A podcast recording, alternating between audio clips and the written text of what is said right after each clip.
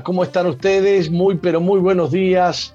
Dios les bendiga. Aquí está el apóstol Jorge Márquez, saludándoles, bendiciéndoles en el nombre precioso de Jesús. Contento, agradecido a Dios por la oportunidad de, de poder compartir con ustedes este tiempo especial de Misión Vida para las Naciones, el programa de la iglesia que Dios plantó en Uruguay para que juntos alcancemos lo imposible. Muy bien, eh, ¿cómo está usted, eh, eh, Nati? Muy buenos días, apóstol, buenos días a toda nuestra audiencia. Aquí estamos, felices contentos de comenzar un nuevo programa. En los, estamos aquí en los estudios de SOFM con todo el equipo, con Colocho, con Mauricio arriba en los controles. estoy yo estoy tratando de ordenarme, me, me dan hojas desordenadas. Eh, eh, bien, si le sí, siga, siga hablando, sigue hablando. Aprovechamos para saludar a las emisoras asociadas que retransmiten este programa. Así que saludamos a Preferencia 95.5, 90, eh, perdón, 95.1 en el departamento de Salto, Piedra Alta 105.5 en Florida, Radio FM Centro 102.7 en Durazno, Radio Bles 88.3 en San Juan, Argentina. Saludamos también a toda la gente que se conecta por medio de la página que es www.soe.com.uy. También saludamos a aquellos que se conectan por medio de la aplicación Tuning, aquellos que nos siguen por medio del Facebook que es MBTV, aquellos que están conectados por medio de su fanpage Apóstol. A todos ellos y a los que nos escuchan a partir de las 4 de la madrugada les enviamos un abrazo bien grande. Y les recordamos las líneas de comunicación. Pueden enviarnos su mensaje de texto o de WhatsApp WhatsApp al 094-929-717 o si están en el exterior anteponiendo más 598-94-929-717. Muy bien, muchas gracias por toda esta información. Vamos a, mm, eh, a, la información que tenemos en el día de hoy. Hay un portal que se llama 180.com. ¿Usted abre ese portal? Porque yo no lo conozco. Eh, sí, sí, sí. Eh, he puesto algunas durante estos años, eh, este año que he estado aquí, he puesto algunas noticias de ellos. Interesantes. Yo lo conozco. Eh, la información de este portal del día de hoy. Es de acá, es un portal uruguayo. Sí, sí, no me, no me cabe duda. Este, esta, hay una pandemia peor que es el descontrol de otras enfermedades es el título. Esto lo hemos dicho desde el principio. Yo estoy padeciendo eso. Yo soy diabético y le soy sincero. Eh, yo estoy tranquilo porque creo en Dios y todo lo demás, pero la atención que yo he recibido este, del círculo católico, pero creo que no es solamente el círculo católico, sino de el sistema general, cómo se ha ordenado todo, es horrible, mire, es horrible. Por ejemplo, la semana pasada, hoy, hoy tengo que retirar, creo yo, unos análisis de sangre de, de, mi azúcar, ¿no? ¿Sabe para cuándo va a ver mi doctora el análisis? Dentro de tres meses. Dentro de tres meses se lo tiene que hacer de nuevo. Claro, claro. No, no, no. Ese es, la conclusión aparece en un trabajo científico internacional que estudia la reducción del control del cáncer en la región a raíz de la pandemia. La oncóloga Lucía Delgado, una de las autoras del trabajo, explicó que no toquen nada porque es importante la prevención de... ¿eh? Explicó en No toquen nada, que es un programa. Ah, muy bien, gracias. ¿Y yo qué dije? Explicó, tipo no, toquen nada. Eh, ¿Por qué es importante la prevención en este tipo de enfermedad? Si se habla de un cáncer de cuello de útero, un estudio a tiempo puede detectar una lesión precancerosa y que no llegue a ser un cáncer. Si ya lo tuvo, se puede detectar una lesión de cáncer in situ que no llega a donde están los vasos sanguíneos ni linfáticos y se cura con un simple eh, eh, tratamiento conservador, explicó Delgado. Y el cáncer invasivo se puede detectar en una eh, etapa temprana curable. Perder esa oportunidad significa perder la oportunidad de evitar sufrir un cáncer de cuello uterino o tenerlo en una etapa tan temprana que con cirugía o un tratamiento muy localizado se puede curar. Esto no es menor, advirtió la oncóloga. Eh, ¿Usted entendió lo que yo leí? Yo lo entendí. Sí, se entendió, fue claro. Hay enfermedades que si se atienden a tiempo, pero eh, claro, se atienden urgencias más que nada últimamente. No últimamente, desde que comenzó la pandemia, hace ya un año, se, restringió la, atención presencial. Es increíble. ¿Sabe qué? Yo voy a, presentar un día de esto la cantidad de muertos en Uruguay. Ya escuché algunas noticias por ahí que dicen que eh, la cantidad de muertos sigue siendo la misma o, menor, ¿no? Comparado con otros años. Pero eh, hay menos muertos de cáncer, hay menos muertos de, eh, de, temas cardiológicos, hay menos muertos de, todo, y hay una cantidad impresionante de muertos eh, por COVID lo cual ha llamado la atención a mucha gente. ¿Usted entendió lo que le dije? Le sigo. Volvemos al tema de ¿se murió por COVID o se murió con COVID? ¿Mm? Tenía un cáncer avanzado, pero a la hora de morir murió con COVID y lo, lo pusieron en la lista de muertos por culpa del COVID para poder justificar la pandemia. ¿eh? Esto yo no se lo estoy atribuyendo a, Uruguay, se lo estoy atribuyendo a indicaciones, a normativas que vienen de, la Organización Mundial de la Salud, imagínense. Eh, todavía está contradiciéndose la Organización Mundial de la Salud en cuanto a eh, si tenemos que usar barbijo o no, y cuándo tenemos que usar barbijo y cuándo no tenemos que usar barbijo las iglesias se han transformado, digamos, en, una institución esencial, porque los pastores y las iglesias están brindando ayuda emocional, están brindando ayuda espiritual a las personas angustiadas. Eh, hola, hola, me, escucha, ¿no? se le escucha muy bien. Eh, a las personas llenas de temores, llenas de depresión, personas que finalmente quieren morir. Bueno, otra noticia de Infobae dice que la Iglesia Católica en los Estados Unidos dice que hay un riesgo moral en la vacuna de Johnson y Johnson contra el COVID-19. Líderes católicos del Saint John y Nueva Orleans, New Orleans, les están diciendo a sus feligreses que la vacuna de Johnson y Johnson contra el coronavirus tiene riesgos morales porque es producida usando una línea celular de cultivo derivada de feto abortado. La arquidiócesis de Nueva Orleans dice que la decisión de recibir la vacuna o no es asunto de conciencia individual. En un comunicado emitido la semana pasada, la arquidiócesis no recomendó explícitamente a los católicos no tomar la vacuna de Johnson y Johnson, pero añadió que los católicos deberían escoger las vacunas producidas por Moderna o Pfizer si están disponibles. Muy bien, eh, aquí lo que pesa es hasta dónde podemos opinar las personas que tenemos influencia y hasta dónde no podemos opinar.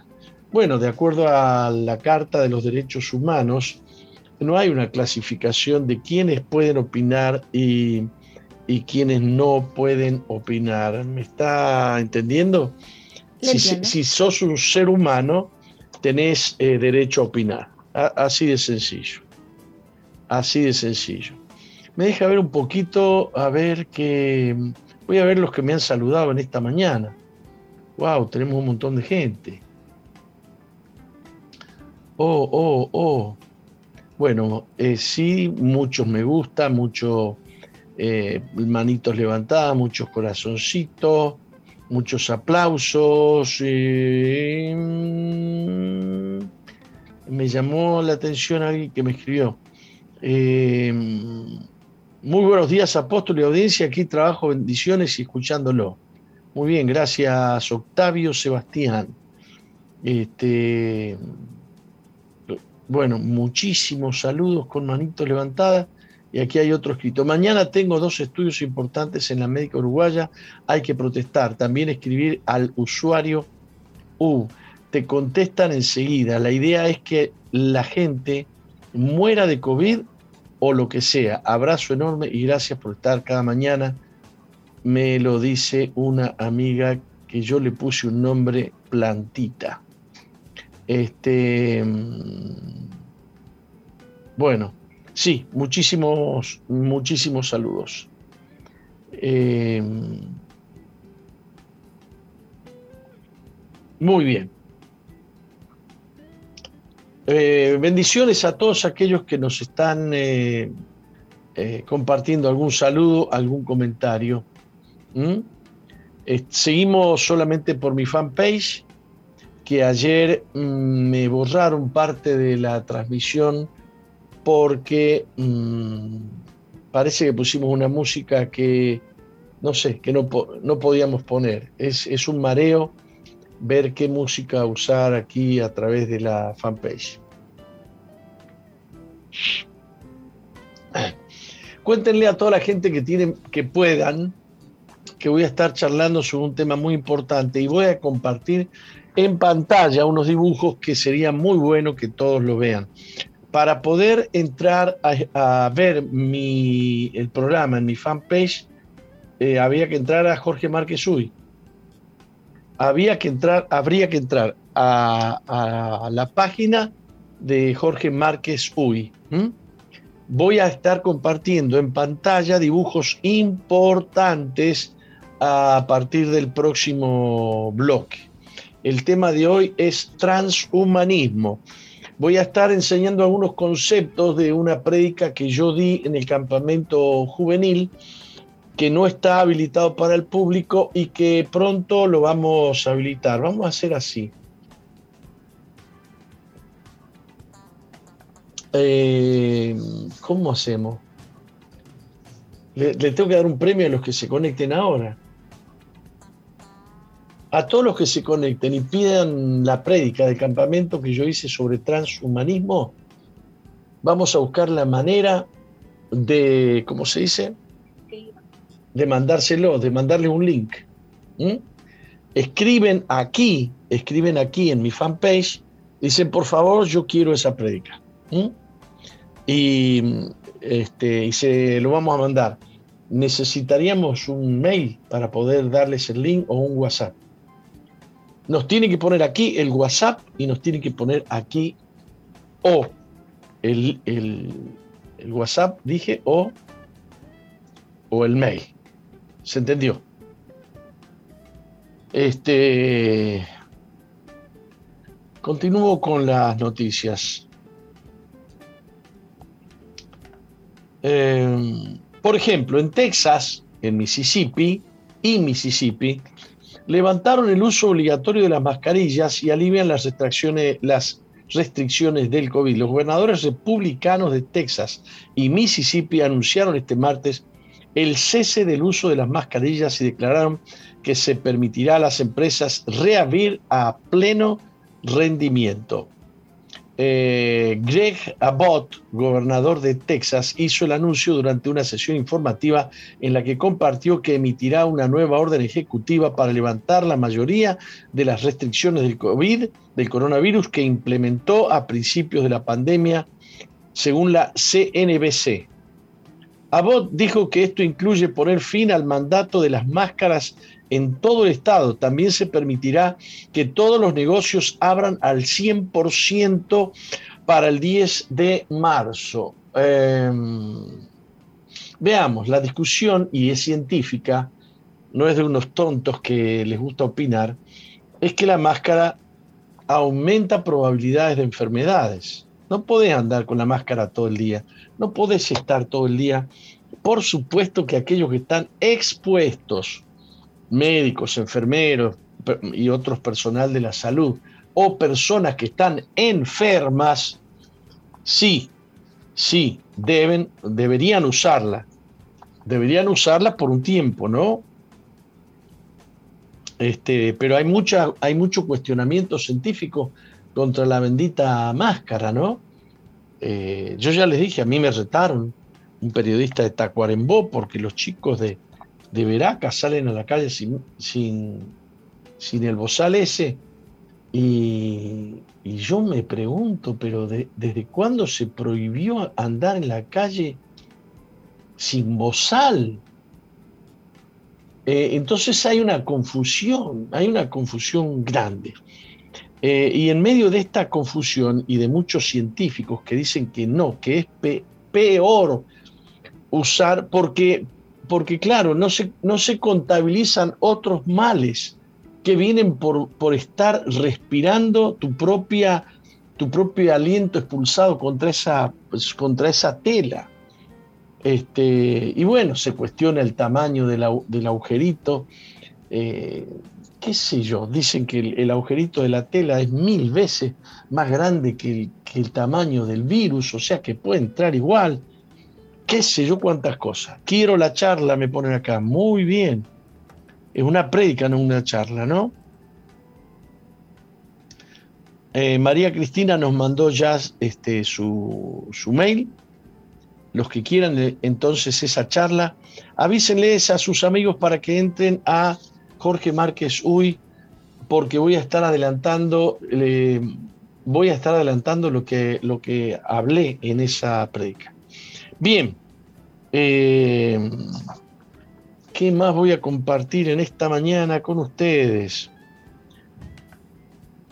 Mire usted eh, un informe de la ONU sugiere que padres deben dejar a los niños tener sexo libre y cambiar de género.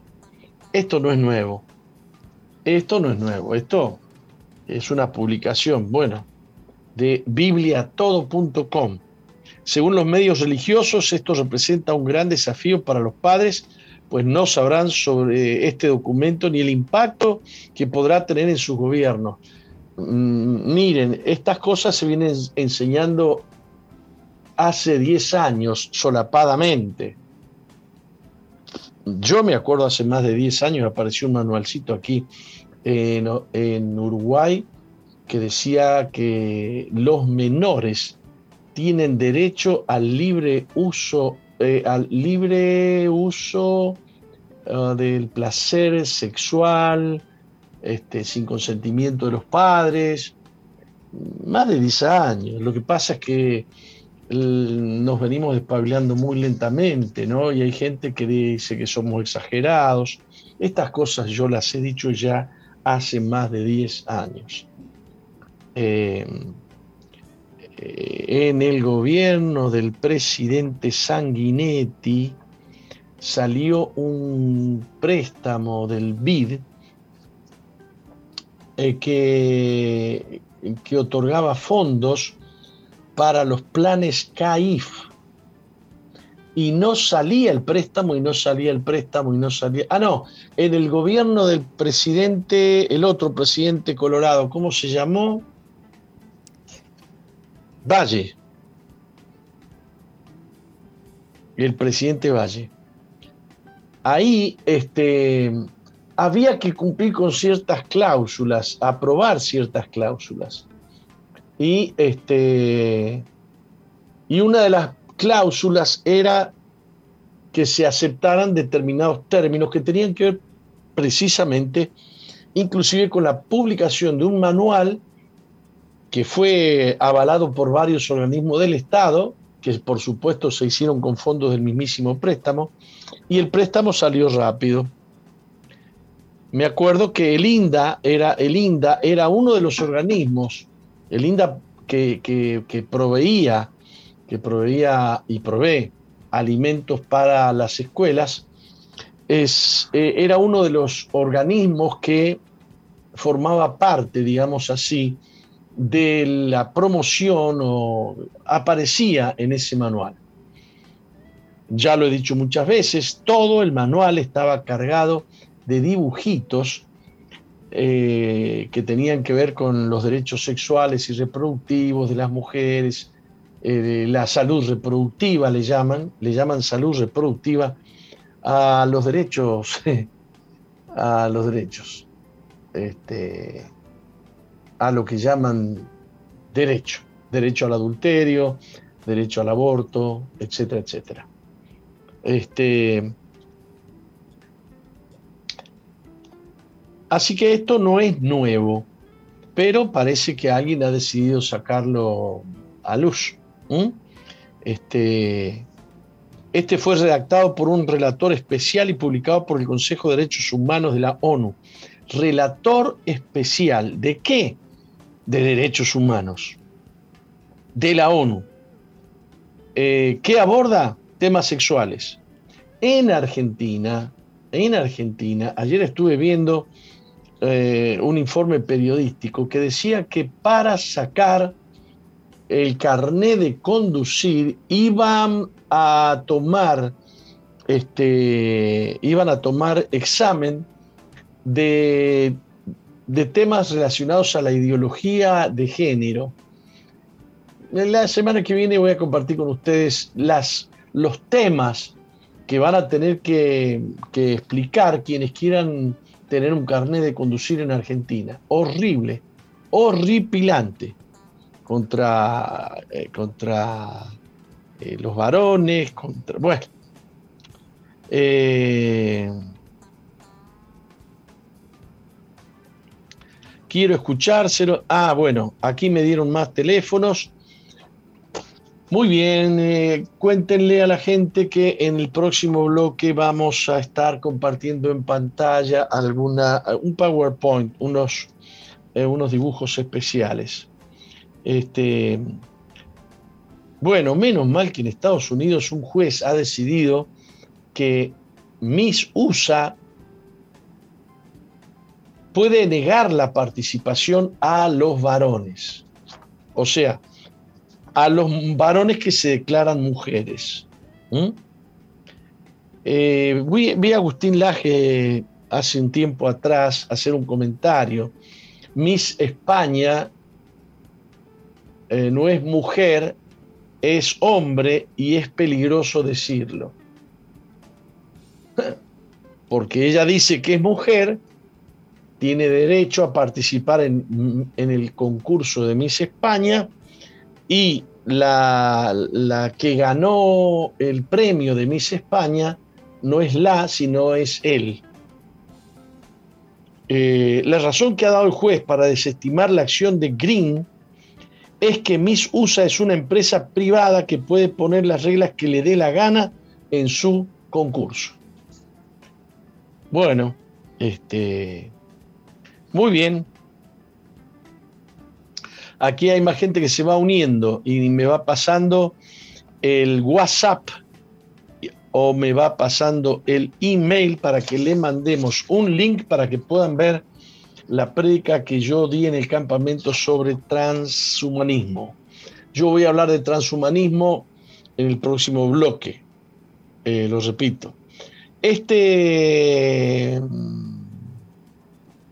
tramitan una ley para que el padre pueda ponerse, oponerse.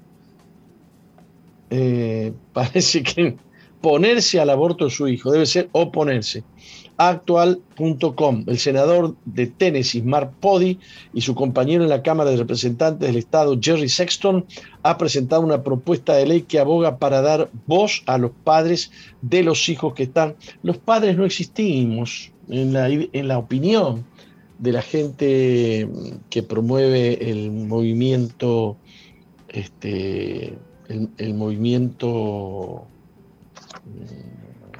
gay, el movimiento de la ideología de género, los hombres no cuentan. Los hombres no pusieron nada para, para la procreación de, un, un, bebé, no pueden opinar. Es un tema de la madre. Eh, estamos todos locos. Bueno, iba, iba a contarles que en los años 90 esto pasa al olvido, en el gobierno de Alberto Fujimori en Perú, se esterilizaron miles y miles de mujeres para que no tuvieran hijos y las operaban llevándolas engañadas. Eh, me gustaría hablar de esto, pero no me va a dar tiempo. Vamos a ver si podemos profundizar sobre este asunto, sobre esta historia, que es terrible. Con lo cual queda demostrado que los esfuerzos por esterilizar mujeres y hombres para reducir la población este, eh, ¿qué estaba diciendo yo? Quedan en evidencia. Queda en evidencia que, es una lucha de muchos años y de muchas personas. Me gustaría un día poder hacer un, estudio bien hecho, este, pero todo tiene, tiene, digamos, un origen cercano en un informe, el informe Kissinger, en el año, creo que fue en el año 1970, ah, ah, puede haberse por, por, los años 1960, ¿no? Eh, aquí Mario Di Vinci, Di, De Vincenzi, o De Vicenzi, dice, quiero que pasen la charla eh, que dio en el campamento no la vamos a pasar por acá. Te vamos a mandar un link para que la puedas ver. Me tenés que poner un, eh, un WhatsApp, un número de WhatsApp o un, o un eh, algún, mail donde te mandemos un link. ¿Entendido? Este, Me fijé, apóstol, en, en, internet, en Google, y dice que el informe de Kissinger fue a principios de los años 70. Bien, en el año 73 se aprobó el aborto en Estados Unidos, por lo tanto debe haber sido, sí, en, la, en el año 70, 71, informe Kissinger, eh, famosísimo, famosísimo, porque le advirtió al presidente Nixon, él era, él era mm, primer ministro, él era mm, secretario general del gobierno, eh, y este informe alertaba que el problema más grande de la humanidad era la explosión demográfica. Él acuñó el término explosión demográfica y le dijo que el crecimiento poblacional de los, mm, del tercer mundo o del de el mundo no desarrollado era superior al, al índice de natalidad del mundo desarrollado, por lo tanto había que combatir la multiplicación de, los, de las personas que provenían de, los, de las naciones pobres. Esto este, es un informe importante porque después el presidente Johnson dejó de ayudar a, nación, a, a las naciones aportando dineros para el desarrollo y comenzó a ayudar a las naciones con aportes para el aborto. Apóstol, Así de sencillo. Rectifico la información. El titular decía 1970, eh, pero el desarrollo de la noticia dice el 9 de agosto de 1974 es que eh, Kissinger entrega este mm, informe a la Casa Blanca. Ah, mire usted. O sea que ya se había logrado un año antes eh, la ley de aborto. Aprobar el aborto. Bueno, señores, el sábado que viene Vamos a tener una jornada completa de Misión Vida en Santa Lucía. Vamos a, tener bautismos, vamos a, compartir con los hermanos de Santa Lucía. Este, otra vez me pide que pasen la prédica del campamento. No la vamos a pasar, eh, pásennos un dato para que les mandemos el link. Eh, el WhatsApp o el link o, la página web. perdón, el mail, perdón, el mail. El domingo a la mañana, por favor, tomen nota de esto, a las 10 eh, de la mañana. Eh, yo digo a las 10 porque a las 10 y media vamos a empezar. Hay que llegar a las 10, escúcheme. Eh, vamos a tener un culto muy especial en Monte Veraca. Este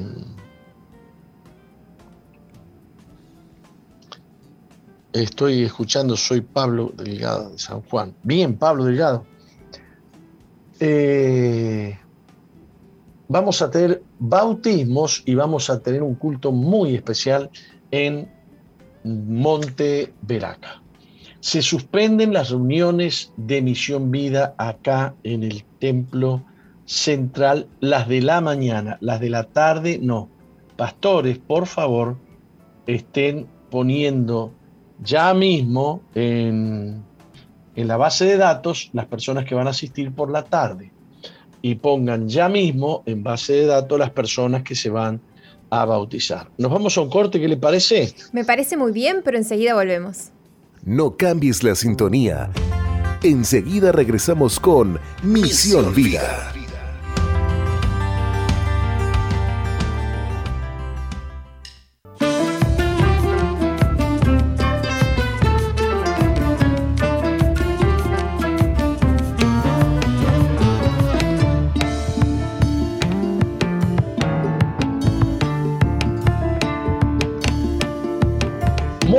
Continuamos con Misión Vida para las Naciones. Me gustó este tema musical. Eh, se trata de un uruguayo. Cuénteme. Así es, es una producción de aquí de Uruguay, se llama Fer Lima y el tema se llama El mismo poder. Ya está colgado este tema en Misión Vida 2.0, el grupo que tenemos en Facebook. Y me dice, me dice Mauricio que el productor de él es un capo. Seguramente. Una buena producción. ¿Mm? Muy buena la producción, lo que acabamos de escuchar. Muy bien. Bueno, entonces, este, lo prometido, lo prometido. Hay un, este, hay, hay un movimiento filosófico, científico, que está promoviendo y está encontrando mucho eco en la sociedad que es el transhumanismo, transhumanismo. La palabra trans hoy en día transespecie, transgénero, tra, transvestido. Eh, bueno, pero hay, hay un término que es el transhumanismo y que considero yo que es terrible, digamos, hacia dónde está dirigiéndose y de la manera fuerte que está pegando en muchos sectores de la sociedad en el mundo. Eh, como Mauricio me permitió compartir pantalla, yo voy a poner ahí, este, a ver si lo pongo bien. Puse. ¿Mm? ¿Se ve? Se ve. Bien. Estas, estos, eh, estas fotos que vamos a estar compartiendo hoy, yo las usé en la prédica que di en el campamento para jóvenes. Es, eh, usted ha visto que cada vez se cuelgan más pavaditas en la oreja, en la nariz, y se van cortando el pelo de distinta manera, quieren cambiar su apariencia los jóvenes y no se sabe bien qué inquietud les, les mueve, pero hay alguien que sí quiere orientar a la juventud hacia un proceso eh, de transhumanismo que no termina en transhumanismo, sino que termina en trans, trans uh, no, se me fue el nombre, al posthumanismo, ahí está. Eh, es una transición hacia el posthumanismo. Y esto no se entiende muy bien, dicho así, pero vamos a tratar de explicar un poco la, la cosa. El transhumanismo es un proceso de deshumanización del ser humano para transformarlo en otro ser todo esto basado en la teoría de la evolución que dice que nosotros podemos ayudar a través de, la, a través de los conocimientos científicos, empujar la evolución hacia otra forma de vida hasta llegar a lo que ellos llaman el post poshumanismo. El poshumanismo significa más allá del ser humano. Es el, es el lugar donde ya no hay más seres humanos y si quedamos algunos, cuando ya hayamos llegado al poshumanismo, los, los que quedemos somos los más retrógrados y, del mundo despreciados, porque el poshumanismo supone la, el logro de haber transformado al hombre en otro género, en otro género, de tal manera que el Homo sapiens deja de ser ya Homo sapiens. Ya el ser humano no es lo que fue desde que Dios lo creó, sino que es una nueva eh, versión donde ya no es más Homo sapiens, donde ya no es humano, sino que es poshumano. Y vamos a tratar de, de explicar este asunto, ¿no? Ahora yo quise pasar a otra y no me dejó. A ver. Quiero pasar a otra. Ah, ¿qué tocó usted? Yo, bien. Este, y la primera pregunta que queremos contestar es si eres consciente que tu diseño viene de Dios. Digamos, hay quienes están tratando de diseñar un nuevo ser humano, un, no, un nuevo ser que ya no es humano y se interviene en lo que yo llamaría o se, se interviene o se atropella el diseño de Dios. Eso que ustedes están viendo ahí es una espiral a simple vista, pero eso que está ahí es el ADN humano es, eh, el, la, es, es el descubrimiento genético más grande del siglo pasado. Resulta que el ADN del hombre es, eh, digamos, la, es el libro, vamos, a decir, es el compendio escrito con letras que determina que yo soy quién soy.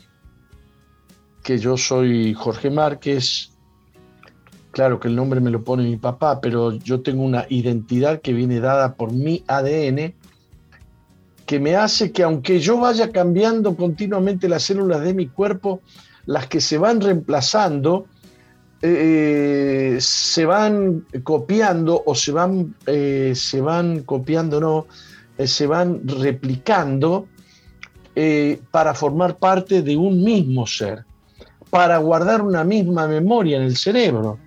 Por ejemplo, este, mi corazón está continuamente siendo cambiado. Yo no sé cada cuánto tiempo mi corazón ya no es el mismo porque todas las células han muerto y han, eh, y han sido replicadas otras nuevas que, están, que están trabajando, es un mecanismo extraordinario que está escrito en el núcleo de cada una de nuestras células y que comenzó ese proceso con el ovocito, o sea, el óvulo fecundado de la madre, cuando éramos simplemente solo una primer célula humana, ya ahí había un ADN que iba a ordenar todo lo que ahí está escrito para que se forme una mujer, una nena o un nene y para que tenga las características que tiene en su nariz, en su pelo, en sus ojos, etcétera, etcétera. Este, el tema es que cuando entramos a hablar de transhumanismo, entramos a ver si, bueno, eh, vamos a tocar o trastocar un proyecto de Dios, vamos, eh, eh, por ejemplo, algunos dicen que la, una de las vacunas mm, tiene genes de cerdo que entran al mismísimo lugar santísimo, le voy a llamar yo, de la célula, eh, de, cada célula este, humana y, e interviene en el ARN, que, que son copias del ADN, que son copias que sirven para fabricar partes de nuestro ser. Eh, o, tú crees que eh, puedes llegar a ser eh, parte de un diseño del hombre. ¿Se está viendo bien la pantalla? Sí, se está viendo bien de bien. Tenemos que, tenemos que meditar en esto. Mm, esta foto que aparece acá está como remedando este, eh, la, pintura que está en la capilla Sistina, donde está el dedo de Dios y el dedo del hombre, que recuerda que el hombre fue creado a imagen y semejanza de Dios. Pero aquí, en este dibujo, aparecería ya no la mano de Dios, sino que aparecería la mano de la tecnología operando en el ser humano, trastocando el ser humano. El transhumanismo entonces nos llevaría al posthumanismo, que sería una nueva etapa donde se extermina literalmente la existencia del Homo sapiens para llegar al surgimiento de una nueva raza humanoide. Algunos ya le están llamando Homo cyborg, Homo tecno, eh, qué sé yo, una mezcla de ser humano con una mezcla de ser humano con tecnología. Se le llama la cuarta revolución industrial.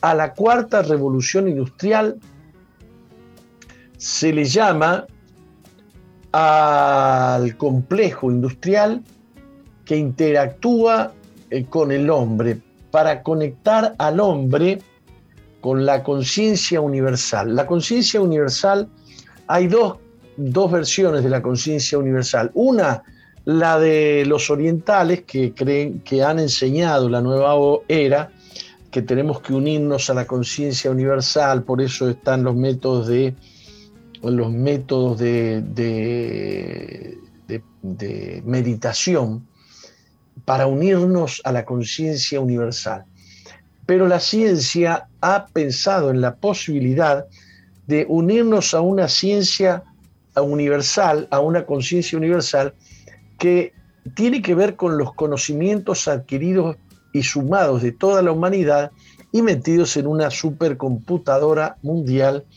donde, eh, donde, donde están todos los conocimientos.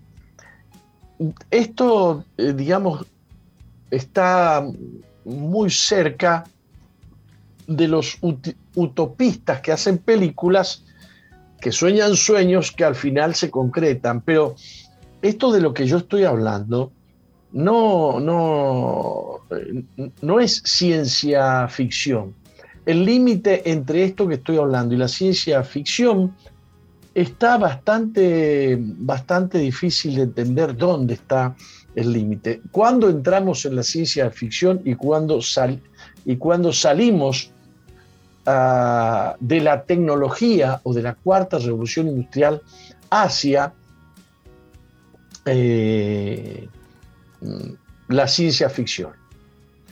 Bueno, eh, Homo Cyborg, escuchen bien, hay un señor que se ha, él mismo se ha autodenominado Homo Cyborg porque ya ha experimentado en su cuerpo con la tecnología. Se trata de un señor que nació sin poder distinguir los colores, daltónico. Y él dijo, yo quiero poder percibir colores, eh, pero no podía percibir colores con su organismo.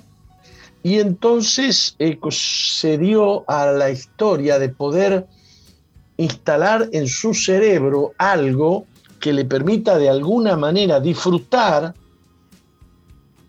de los colores, aunque no sea distinguiendo colores, y él logró, a través de la tecnología, que los colores produjeran dentro de su cerebro sonidos. Por lo tanto, cuando él observa sonidos, cuando él observa colores, escucha sonidos. Este, yo quiero recordarte que eh, lo que pretende este movimiento es alterar tu ADN con el objeto de lograr un sujeto que no es Homo sapiens, que no es ser humano, evolucionado, que se pueda conectar a esa ciencia que está concentrada en un lugar y que podamos a través de nuestro cerebro conectarnos con, con ese conocimiento. Ya hay muchas películas que han intentado eh, especificar esto. Por ejemplo, te enchufas en algún lugar y aprendes a manejar un helicóptero en 15 segundos, en 20 segundos, vas, te sentás arriba de un helicóptero y empezás a manejarlo. Te entró la información, te llegó el conocimiento, etcétera, etcétera, etcétera. Ya se ven cosas así en las películas, ¿no? Entonces tenemos que entrar a comparar lo que es el diseño de Dios y lo que es el diseño del hombre y saber elegir cuál será mi rumbo de aquí en adelante. ¿Qué voy a elegir yo para mi vida? El rey David escribió el Salmo 139 y en el versículo 15 él dijo, no fue encubierto de ti mi cuerpo, bien que en oculto fui formado y entretejido en lo más profundo de la tierra. El, eh, David adquiere de Dios un conocimiento especial. Este conocimiento que adquirió el rey David por revelación dice que Dios conocía eh, su cuerpo antes que él estuviese en el vientre de, la, de su madre y que él fue entretejido en lo más profundo eh, de, la, de, la, tierra. Esto es, esto es una revelación increíble porque nosotros vivimos de lo que obtenemos de la tierra, zanahorias, zapallos, rabanitos, este, aún la carne que comemos, este, que produce que, produce la energía, pero que además produce los gametos masculinos y femeninos que actúan en la procreación de un ser humano. Y el rey David recibió esta revelación de que hemos sido entretejidos en lo más profundo de la tierra, que somos un proyecto de Dios. El versículo siguiente dice, mm, tus ojos vieron mi embrión y en tu libro estaban escritas todas aquellas cosas que fueron luego formadas. Esto para mí es extraordinario, porque yo uno esto del libro, este, esta idea del libro que, ve eh, David, por supuesto que David no le puso nombre al ADN, eh, pero él llegó a entender que todas las cosas que lo formaron a él estaban preestablecidas y estaban escritas en un libro y, estos, y, luego él fue formado y no faltó ni una de las cosas, ni una sola de las cosas que estaban escritas en ese libro. Este, como yo estoy trabajando con esta página, no sé ni qué hora es. Son las 12 ¿Eh? y van a ser y 5. Ah, ¿vio? ¿Vio? ¿Vio? Este, ¿Qué hacemos? ¿Seguimos después? ¿Vamos a un corte? Vamos a un corte y enseguida volvemos, si le parece. Muy bien. Nuestra misión como padres es presentar al mundo a nuestros hijos como personas de bien. Es nuestro principal aporte a la humanidad. Por eso, debemos tener presente que al crecer multiplicarán lo que han aprendido e influenciarán la vida de otros. Educamos a nuestros hijos con la meta de que un día puedan amar a otras personas como ellos han sido amados en casa, con el sueño de que puedan edificar una familia libre y saludable en la que prevalezcan los valores de la honestidad, la fidelidad, la solidaridad, el respeto y el trabajo. Construimos un legado que se extenderá de generación en generación Seamos padres que transmiten la fe y la esperanza que necesitan nuestros hijos para construir un mundo mejor. Le habla Sixto Porras de Enfoque a la Familia. Visite enfoquealafamilia.com.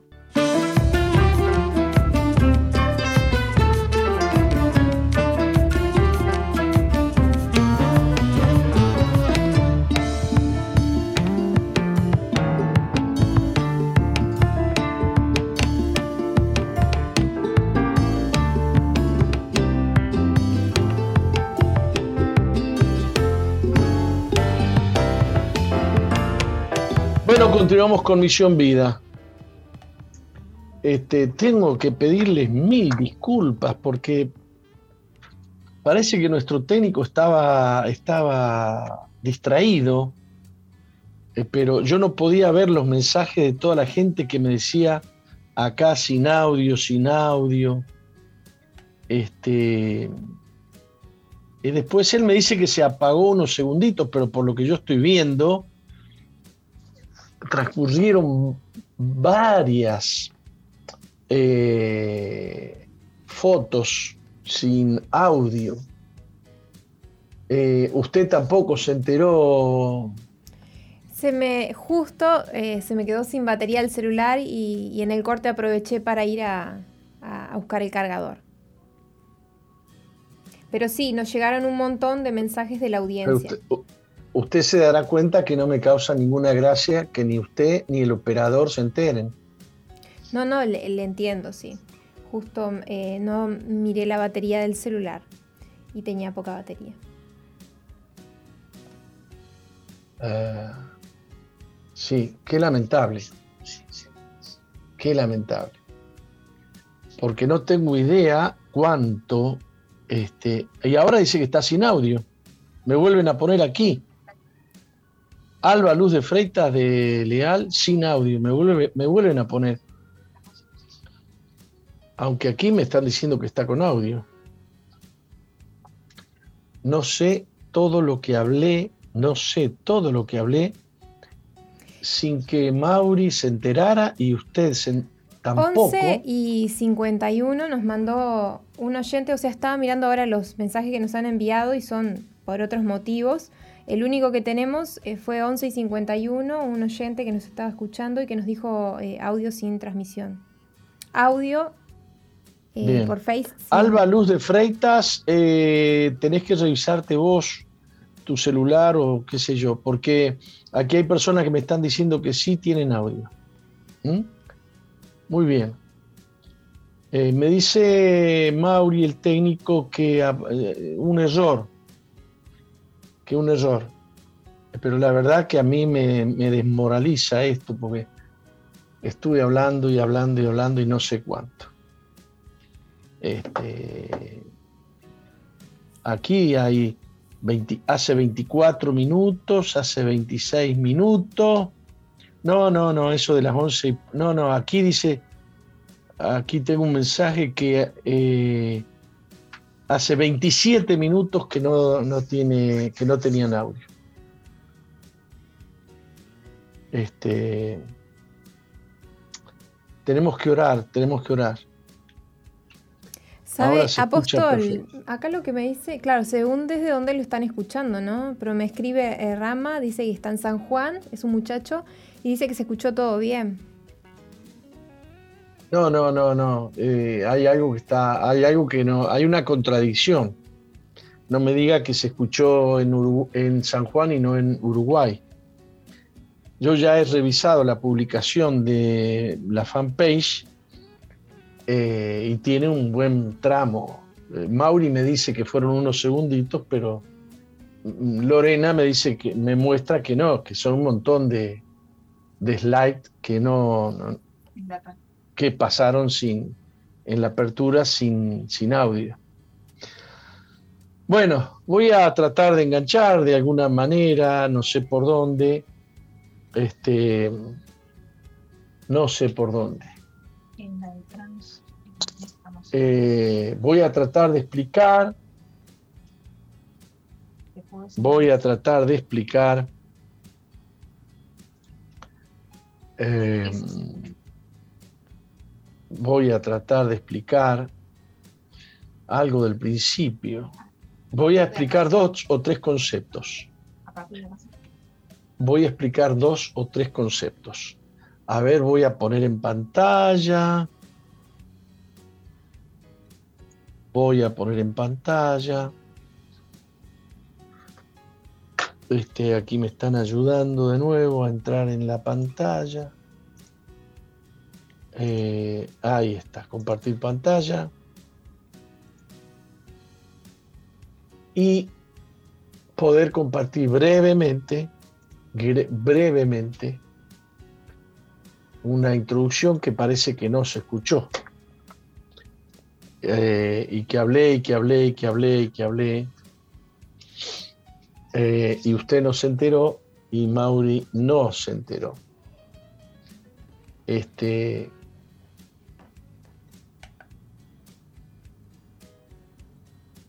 bien, dije que teníamos que hablar sobre transhumanismo. Habían más de 60 personas conectadas cuando comenzó y claro, cayó todo. Cayó todo. Avísenle por favor que se conecten de nuevo y todo lo demás. Eh, eh, comenzamos diciendo, hablando del transhumanismo, un movimiento eh, científico, un movimiento tecnológico que pretende asociar tecnología y ser humano, o tecnología aplicada al ser humano con el objeto de llegar a lo que ellos llaman el poshumanismo, y el poshumanismo es una, una etapa en la que ya no habrá seres humanos en el mundo, sino que habremos evolucionado merced a la tecnología. Eh, quiero que me digan si está saliendo el audio o no, porque si voy a hablar todo de nuevo. Algunos este, oyentes ya están poniendo que se escucha perfecto en su fanpage. Muy bien. Lamentablemente, eh, gran porcentaje de la gente se bajó. Lamentablemente. Bien. Este, decía que eh, el transhumanismo entonces es un proceso para algunos de evolución del ser humano, para otros es un proceso de deshumanización que llega al límite de que el Homo sapiens, que somos nosotros, al hombre creado por Dios, al ser humano creado por Dios,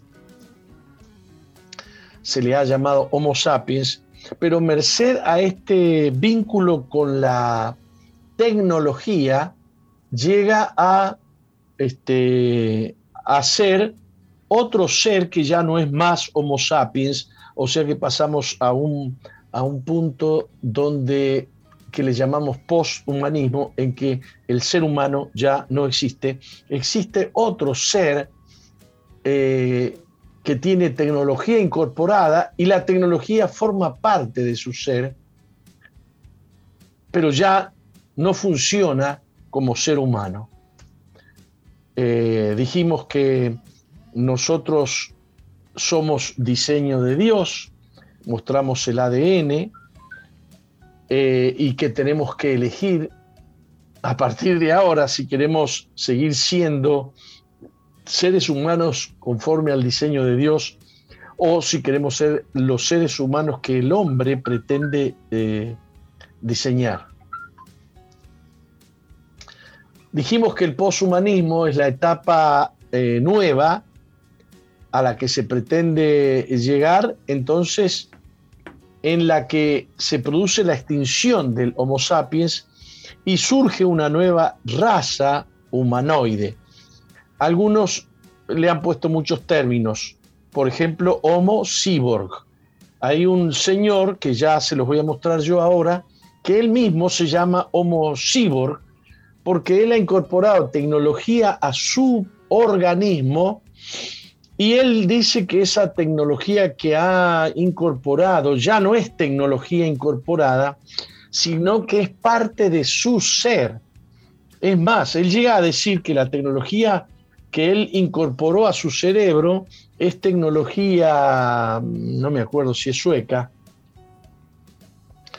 Por lo tanto, él quiere que se le reconozca la ciudadanía sueca porque parte de su ser tecnológico es sueco este, bueno, le podríamos llamar homotecno, pero todo esto formaría parte, digamos, de las ambiciones de lo que se ha dado en llamar la cuarta, la cuarta revolución, industrial. La cuarta revolución industrial, que sería una mezcla de, de tecnologías, nanotecnología, biotecnologías y cuantas cosas más, que se incorporarían al ser humano.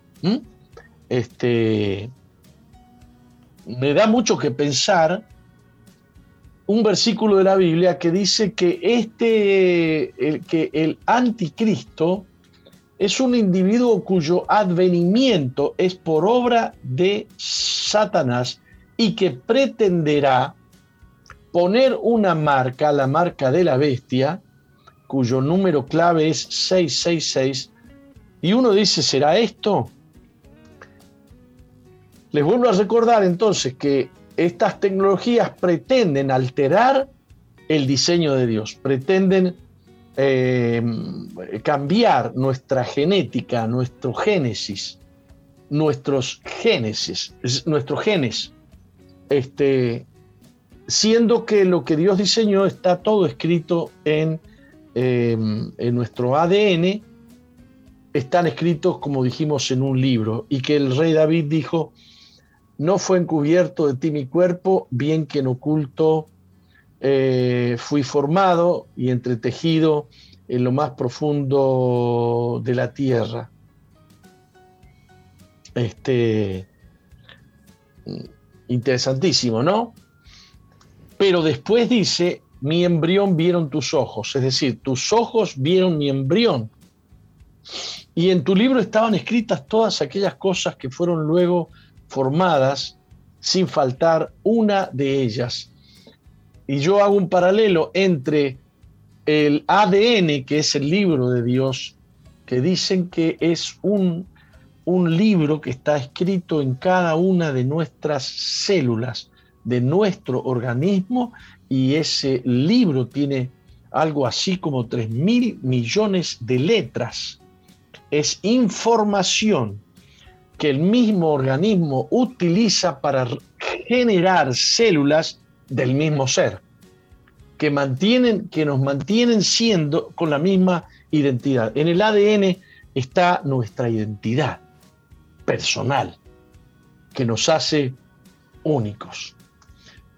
Bueno, eh, si nuestro diseñador ahora comienza a ser el hombre y son las llamadas tecnologías emergentes, sucede que van a ocurrir en, en, nuestro organismo o en los que se presten a esto cambios extraordinarios.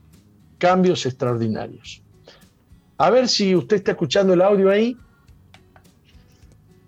No, el audio no sale. Sale solo la imagen. Sale solo la imagen. Yo no sé cómo hacer para poder eh, que ustedes puedan escuchar el audio. Qué lástima. Qué lástima. ¿Cómo hago para emitir el audio yo? Y se me fue Lorena. A ver si tengo algo. A ver. ¿Será posible?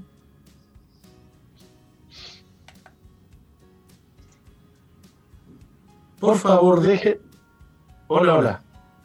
No, no, ahí se me repite. No voy a poder, no voy a poder, no voy a poder. No voy a poder y no tengo quien me ayude. Bueno, qué lástima que ustedes no puedan escuchar a este señor acá. Eh,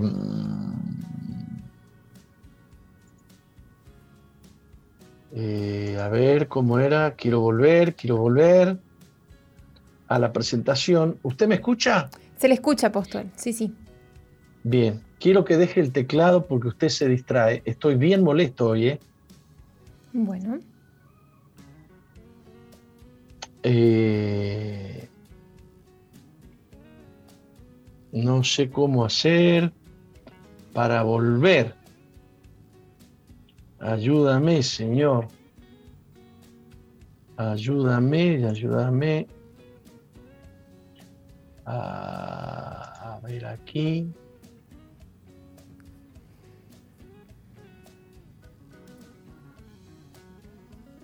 Eh, necesito entrar acá.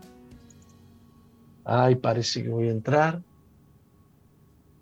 Ahí parece que voy acá. Está, entré en pantalla, ¿verdad? Sí, entró.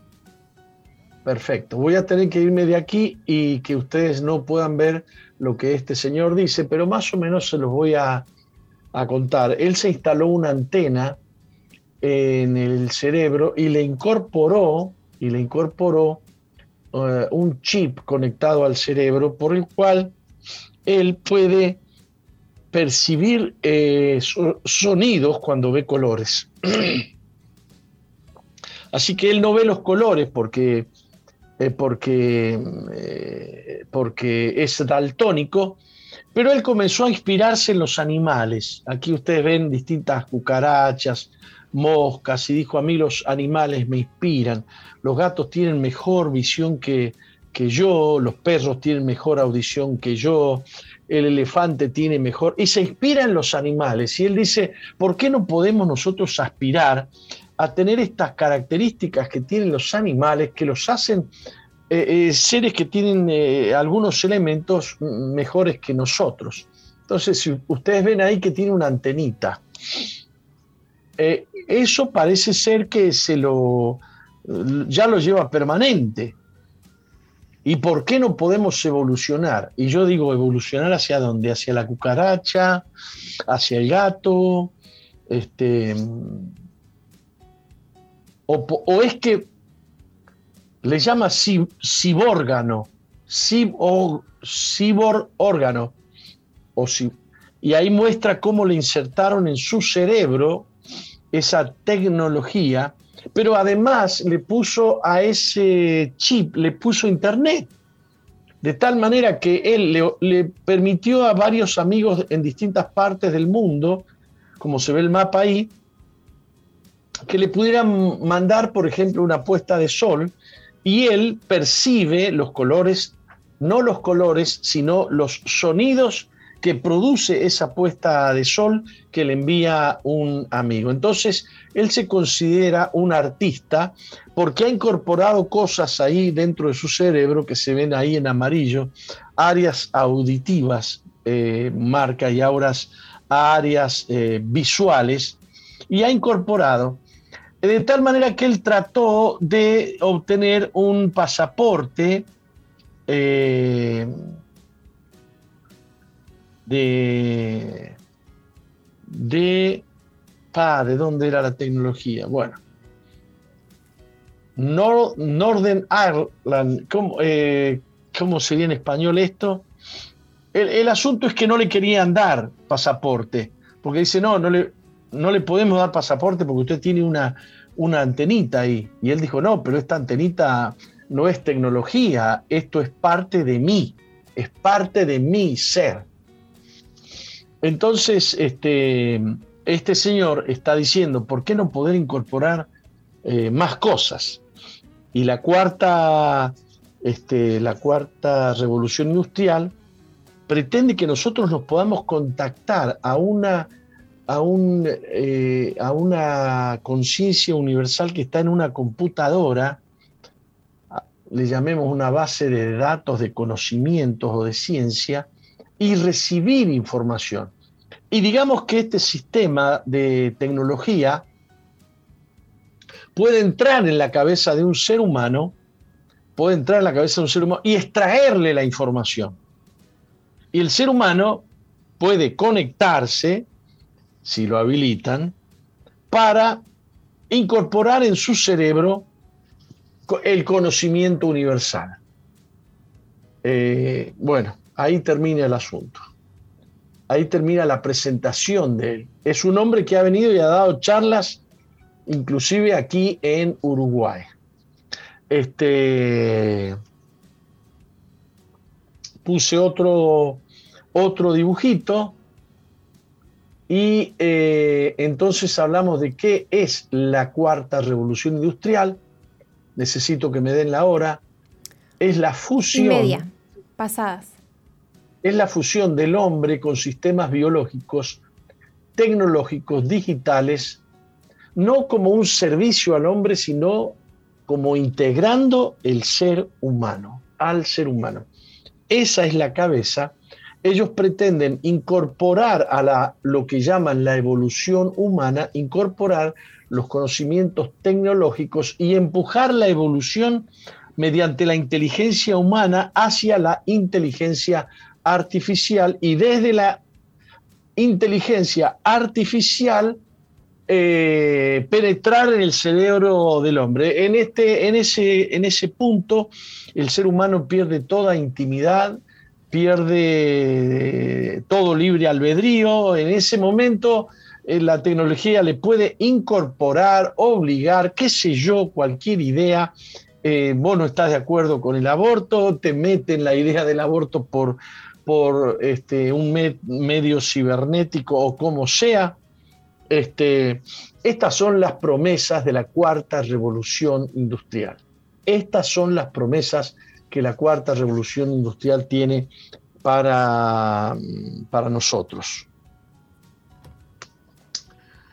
Entonces, podrías tener una visión felina, podrías tener una audición ultrasónica, podrías tener una memoria de elefante y una conexión satelital. Y entonces te transformarías en un homo cyborg, te transformarías en un ser sumamente evolucionado y la pretensión es operar en la genética humana para llegar a la longevidad. Ya se ha experimentado esto en ratas y se ha logrado que ratas que debían morir no sé en cuánto tiempo, se le multiplicó la, el lapso de vida por muchos meses, por muchos meses.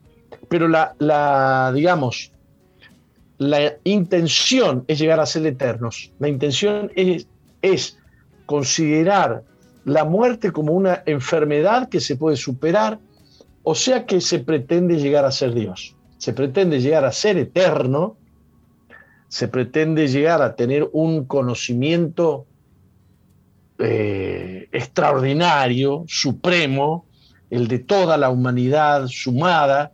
De pronto tomamos a un inútil y le metemos en la cabeza mm, la capacidad de este, viajar por el espacio, no sé, de de armar un satélite a Marte.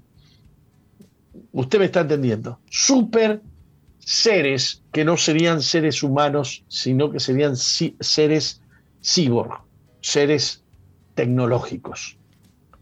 Ahora yo les llevo a, a hablar de las promesas de Dios. ¿Cuál es la promesa de Dios para nosotros? No es un tema de, de evolución, llegar a concretar las promesas de Dios.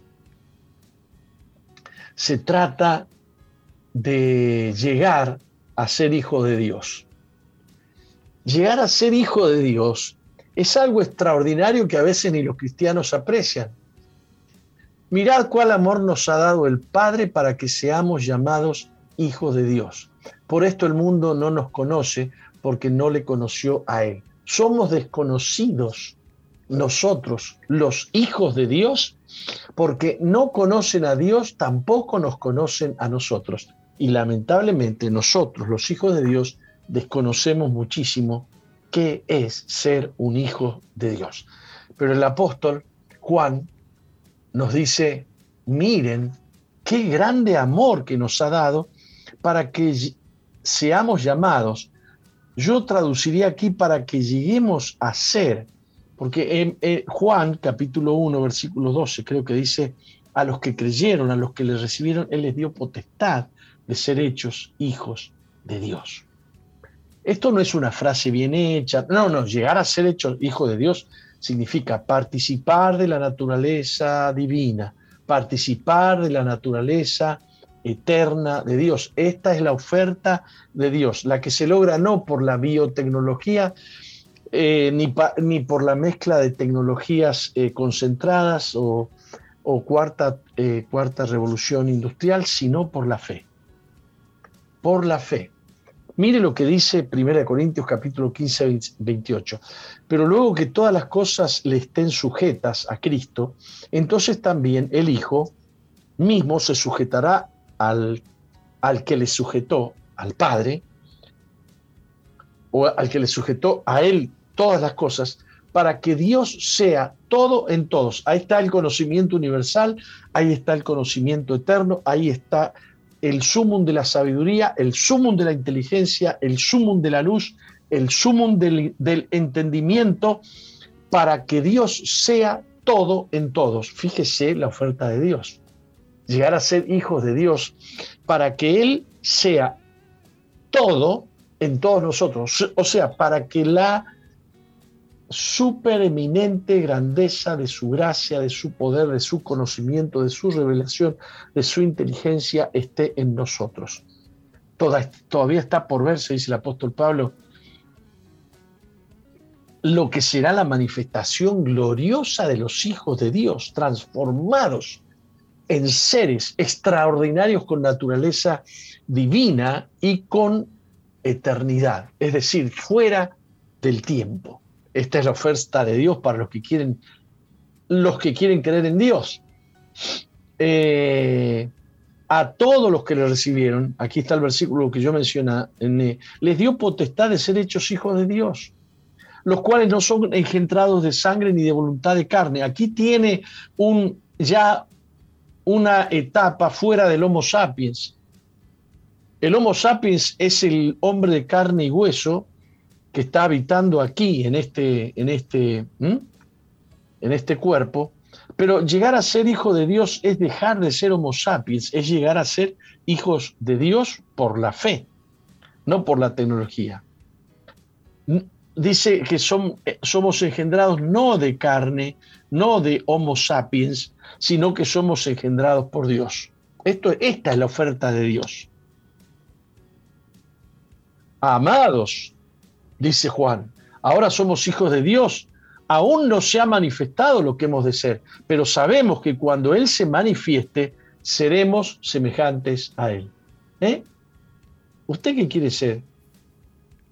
Un ser humano tecnológico con oreja de perro, con ojo de gato, con trompa de, de elefante, o quiere ser un hijo de Dios en la gloria de Dios, en el reino de Dios. Usted tiene dos opciones, ser hijo de Dios o ser hijo de la biotecnología.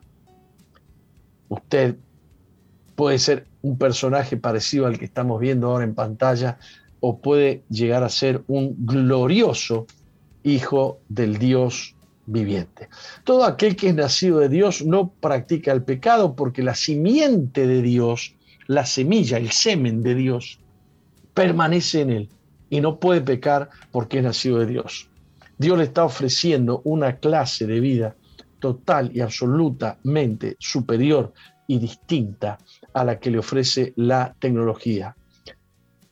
Todo aquel que cree que Jesús es el Cristo es nacido de Dios. Creo que no tengo ninguna otra cosa para mostrar y a ver si puedo volver yo a la pantalla. Eh, stop share. Ahí está. Ahí volví. Volvió. Muy bien. ¿Y qué hora es? Y 40. Y 41. Y 40. ¿Se habrá, ¿Se habrá escuchado todo esta vez? La audiencia, algunos oyentes me escribieron, por ejemplo, Perla de, desde Toledo, diciéndome que se estaba escuchando clarito. Que se estaba escuchando clarito. Muy bien. Muy bien.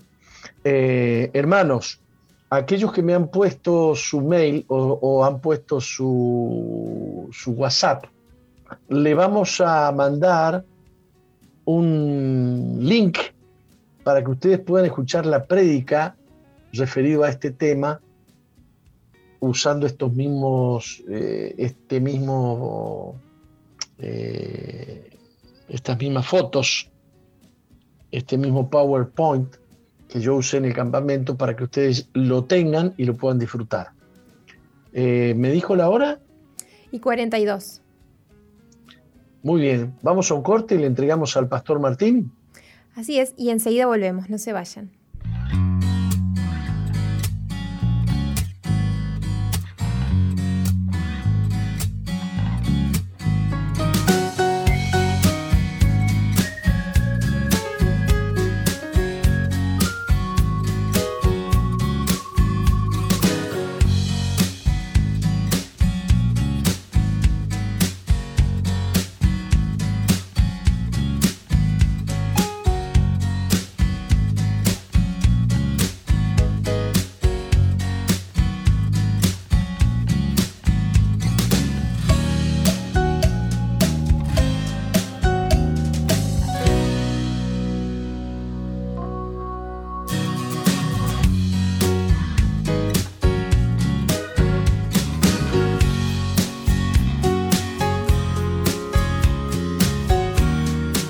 Continuamos en Misión Vida. Hemos llegado al bloque del testimonio en el día de hoy y queremos compartir con ustedes, como siempre, una historia de vida, de cambio, de transformación que tanto nos bendice, que tan bien nos hace como solemos compartir aquí en el programa. Esta semana, como ustedes saben, estamos eh, recibiendo testimonios desde la ciudad de Salto.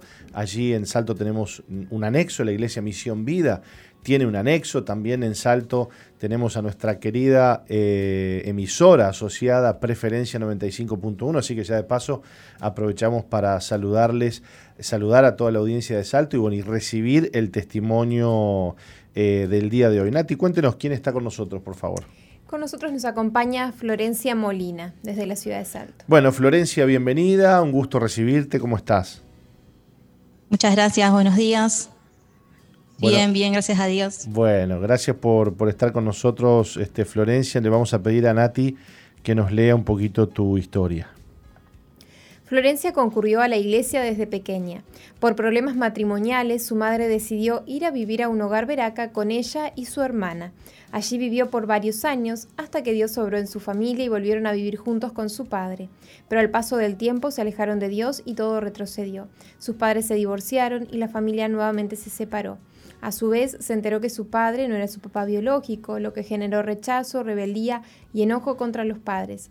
Entonces Florencia conoció el mundo de las drogas, la noche y la prostitución.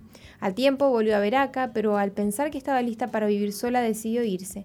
No obstante, siendo una persona independiente, se independizó de Dios y perdió el control de su vida. Luego comenzó una relación y se unió con Cubinato. Entonces supo que él consumía cocaína y que era violento. Cuando quedó embarazada tuvo pensamientos de abortar, creía que si no podía con su vida, menos iba a poder con una niña. Pero en su momento de soledad, angustia y frustración decidió buscar ayuda y volvió a un hogar veraca. A pesar de la distancia, Dios la unió con su familia. Hoy puede decir que le está dando a su hija la mejor oportunidad, conocer a Jesús desde pequeña, está agradecida por esta nueva etapa y convencida de que su propósito es servir a Dios en un hogar veraca. Bueno, Florencia, eh, Dios te ha sacado una vida muy, muy fuerte, ¿no? ¿Quién diría que con 20 años has vivido todo esto? Sí, sí, la verdad que, que Dios ha sido bueno conmigo y, y una nueva oportunidad me ha dado, pues se puede decir. Lo cierto es que, bueno, desde pequeña concurriste a la iglesia, este, Dios estuvo presente en tu vida. ¿Y cómo, ¿Cómo es que te alejas de Dios de esta forma y llegás a vivir las cosas que, acabamos de escuchar? Bueno, yo en realidad, eh, desde los seis años que asisto a la iglesia, a los campamentos y todo, y, me, sinceramente me, dejé llevar en la etapa mía de la adolescencia, cuando empecé el liceo, todo lo que es eh, lo que te ofrecen los chicos hoy en día. Bueno, empezás con un cigarro, después seguís aumentando. Y bueno, yo empecé de esa manera, después de todo el conflicto de mi casa, yo en realidad eh, no quería estar en casa, siempre buscaba algo para estar afuera, o mismo a veces me iba hasta el hogar.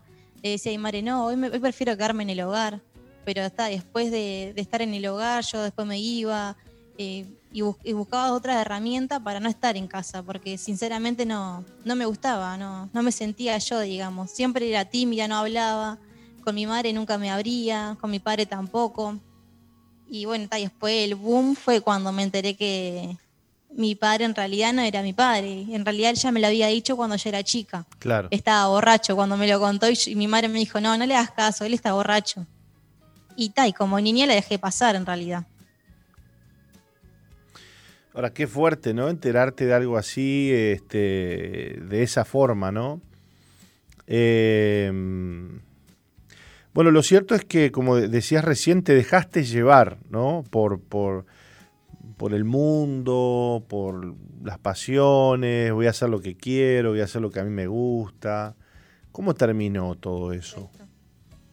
Bueno, después que, probé lo que yo siempre quise, en realidad hacer lo que yo quería, me di cuenta que no llegaba a nada, porque si bien el principio siempre fue bueno, era lindo, te decían, fa, mira, esto va todo así, te va a ir bien, pero después pasaba el tiempo y decía, fa, ¿no? ¿Qué estoy haciendo? Y siempre adentro mío el saber que era hija de Dios, como que le trataba de ocultar y siempre conocía a alguien o me encontraba con alguien que me decía, ay Flor, qué bueno volver a verte, mirá que Dios te ama, que Dios te está buscando, como que siempre que hacía algo malo eh, aparecía alguien que me venía a predicar. Yo decía, fa, no puede ser que cuando, cuando quiero hacer algo yo por mi cuenta aparezca alguien, como que esa parte de pecar así libremente tampoco era tan, tan real, digamos. O sea que te fuiste dando cuenta que la vida loca este, no te hacía nada feliz, digamos. No, para nada, para nada, porque después ya a la hora de estar en casa sola, en mí había una soledad eh, tremenda. Decía, fa, no puede ser, no, ¿qué estoy haciendo yo?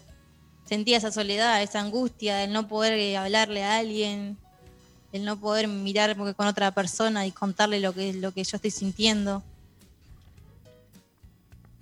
¿Y hablabas con Dios? No.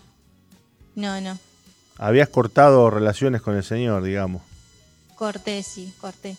¿Qué fue lo peor que hiciste en tu vida? Sin, el, sin el Señor.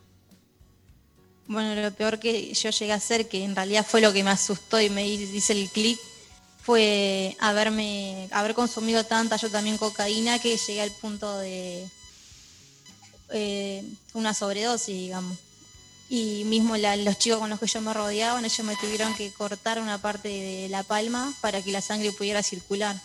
Y después, bueno, ellos me dijeron, fa, mirá que te pasaste por esto, eh, te tuvimos que cortar, mismo yo cuando reaccioné tenía toda la mano cortada, no entendía lo que iba a pasar, le digo, ¿qué pasa? ¿Por qué me arde? Me dice, Ferencia, te tuvimos que cortarte la mano porque no estabas, no estabas respirando, te, te estabas desmayando, se te estaba dando como una compulsión llega a ser. Y bueno, y eso fue lo que, lo que me hizo el clic y yo saber que no estaba. Sabes que, sabes que se está escuchando con mucho ruido. Vamos a intentar eh, quizás eh, volver a llamar, cortar la llamada y volverla a hacer, porque no sé, hay un ruido muy raro que, ah. que no nos está dejando eh, escucharte bien. ¿Está? Bueno, tenemos que cortar un poquito la llamada y este, Colocho va a intentar este, a ver si probar, si podemos mejorar el audio, porque no sé, una interferencia rara se estaba, se estaba escuchando este, recién. Bueno, qué historias, ¿no, Nati? Este, una joven de 20 años que, que escucha el Evangelio desde niña y, y se pierde, ¿no? Se pierde en, el mundo, en, la droga, en, la prostitución. Eh, pero bueno, no se pierde del, amor de Dios, ¿no? no se pierde de los ojos del Señor. ¿no? El Señor este, la rescata, la va a buscar. Y esa es la historia que hoy este, Florencia nos está contando desde la ciudad de Salto. estamos intentando eh, reconectar. Me avisan, por favor este, apenas la, tengamos. ¿eh? ¿eh? si quieres subir un poquito la cortina.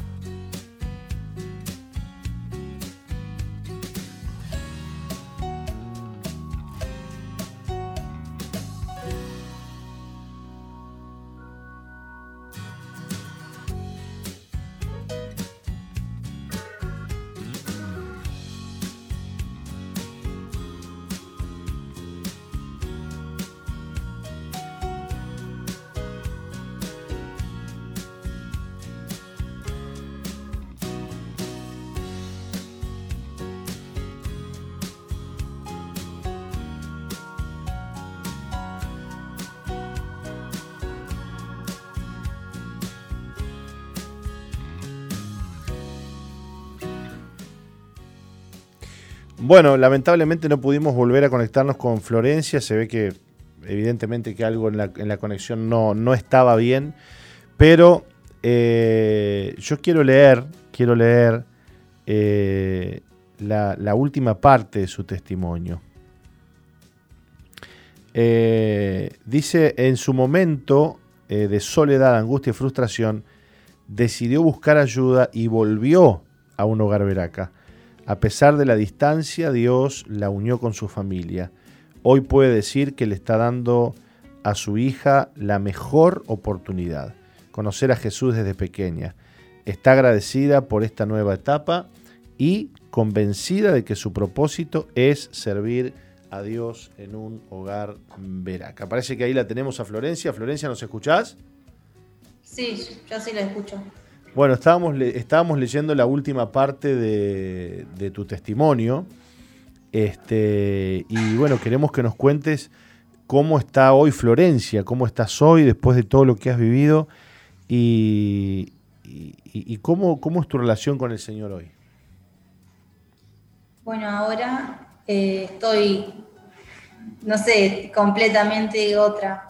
Ni, ni yo realmente, ni yo me conozco porque, bueno, el estar acá en el, hogar de Salto, también la distancia, eh, no solo me unió con, mi familia, sino que también me, ha unido con Dios, porque todo lo que yo hago ahora lo, consulto con Dios, sinceramente. Eh, trato de siempre estar alineada con Él y, y no volver a fallar, porque ahora sé que hay alguien atrás mío que está siguiendo mis pasos. Y sinceramente hoy puedo decir que soy otra, otra Florencia que la persona que era antes ya no, no sé, no, no me, me ayudó sí a ser lo que hoy en día soy, pero y también para, obviamente, para más personas que están escuchando mi testimonio, pero ya no quedó nada, de lo que era antes no, no quedó nada.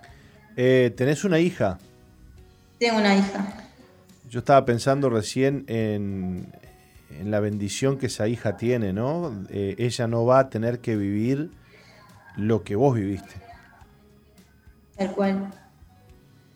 Tal cual. La, verdad que se está criando con mucho amor y, y Delfina es, claro, todo en el hogar nació en el hogar y entonces como que ya es la, hija de todo, digamos. Tiene tío y primo para, para tirar para arriba. No puede, si bien no puede ver a los familiares de sangre, está rodeada de amor. Qué lindo eso. Y que es lo que me, me da cómo Dios nos suple. Y eso es lo que me llena de paz. Qué lindo, qué lindo, Florencia. Bueno, no, solamente vos estás siendo bendecida, tu hija está siendo bendecida y por supuesto también tu familia, ¿no? Que ve en vos el cambio, que te vea vos bien, que te ve feliz. Y bueno, y todo lo que el Señor tiene preparado por delante es hermoso. Te, te damos gracias por estar con nosotros y mandarle un beso y un abrazo grande a tu hijita. Bueno, gracias a ustedes. Dios te bendiga mucho. Bueno, qué lindo testimonio, este, Nati, de, de Florencia, desde Salto. Con 20 años hoy ella está contando otra historia muy distinta a todo lo que vivió. Fíjate que casi se muere de una sobredosis. Yo nunca había escuchado eso de que te cortaran la mano para que corriera la sangre, ¿no? Este, esas cosas medias raras que se viven en la calle, ¿no? Imagínatela, uno ve la carita de ella ahí, no imagina, pero en absoluto toda la, situación que, le tocó vivir. Pero hoy ella y su hija tienen una historia distinta, una realidad distinta gracias al amor de Dios. Ese es el Evangelio, Nati, que predicamos y que por eso estamos aquí compartiendo Misión Vida cada día. Así es. Bueno, nos volvemos a reencontrar mañana, mañana, parece. A la misma hora, en el mismo día, así que no nos extrañen que mañana volvemos. Dios les bendiga mucho.